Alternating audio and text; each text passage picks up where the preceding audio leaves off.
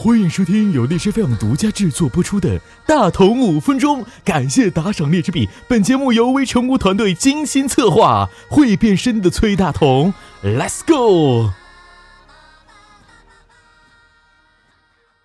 啊，最近太热了，热的我呀，一点都不想更新节目了，热的我呀，心里面啊，还有那么一丁丁的委屈。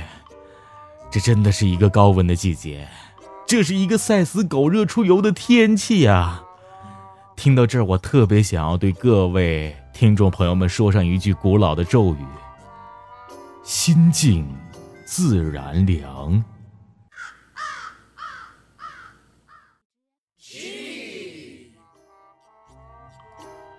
听完了咒语之后，我们就要进入到节目的主题了。今天大同要跟大家聊的就是古代人没有空调是怎么活的。据说这句古话出自康熙，后来被《雍正追录》编辑成了庭训格言，其中有一篇训文题目就叫做“心静自然凉”。但是大家不要拿雍正这篇文章当真，你以为咱们的祖先真的身怀绝技，在夏天都靠这门绝技就能过日子吗？Too young to person，我们的祖先比我们现在还会消暑，不仅有哎电风扇，还有冰箱、空调。今天我就给大家展示一下那些年古人曾经用过的什么样的消暑神器。先来说说神器一吧，空调房。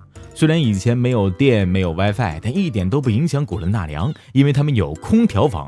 空调房在两千多年前就已经存在，先秦时期叫窟室，王室贵族通过类似的地下室的窟室来消暑。贵族们的地下室比较讲究，除了利用地底层的相对恒温来降温，往往还会放置冰块，再加上美酒、美食。美女，贵族们经常会在窟室里开 party。You everybody, everybody, one, two, three, four。到了唐代，三百年间一共有十九次冬天不下雨。画个重点，括弧一下，唐代天气是中国各朝代之冠，所以唐代是个美好的时代。具体请查看唐朝的服装。括弧完了。那这么热的朝代，当然少不了空调房了。当时叫做寒凉殿。武则天的四儿子唐睿宗就是在这寒凉殿里边出生的。这空调房到底高级在哪里呢？人家配置进口货，安装了东罗马帝国传来的绿色环保空调。这个环保空调是什么样子的呢？就是房子外边有一个大风车，把水呢送到屋顶上。通过水循环带走热量，给建筑整体降温。水既是制冷剂，它也是一个驱动力。据说到了宋代宫廷，这装备还加入了空气净化和香薰设备，让风扇啊对着大厅里摆放的数百盆鲜花吹，那可真的是凉风依依，清芬满殿啊。当时还有一些高档的茶馆酒楼。设有这种水机风扇车，往往会引来众多百姓们的围观。神器二是什么呢？是蛇皮。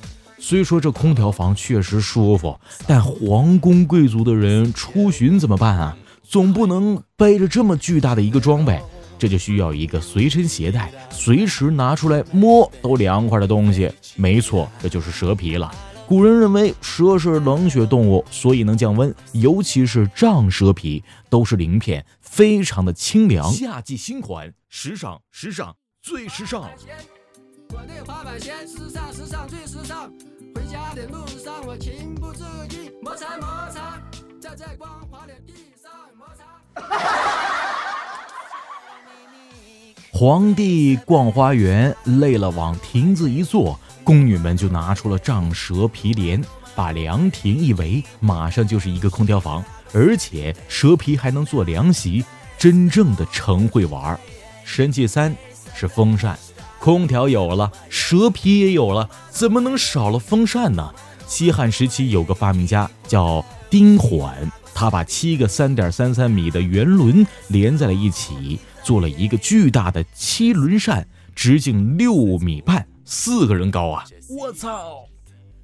书里有记载，这神器一人运之，满堂寒颤啊！一个人扇扇子，全屋子的人都冻成了狗。至于平民百姓，就算买不起自动的风扇，房价贵又供不起地下的枯室，买个竹夫人抱着睡觉散散热也是可以的。So，再有人告诉你，古人说心静自然凉，请默默的翻他一个白眼。潇洒的把大同的这个节目转发给他，霸气的甩个头发说：“拿走，不谢。”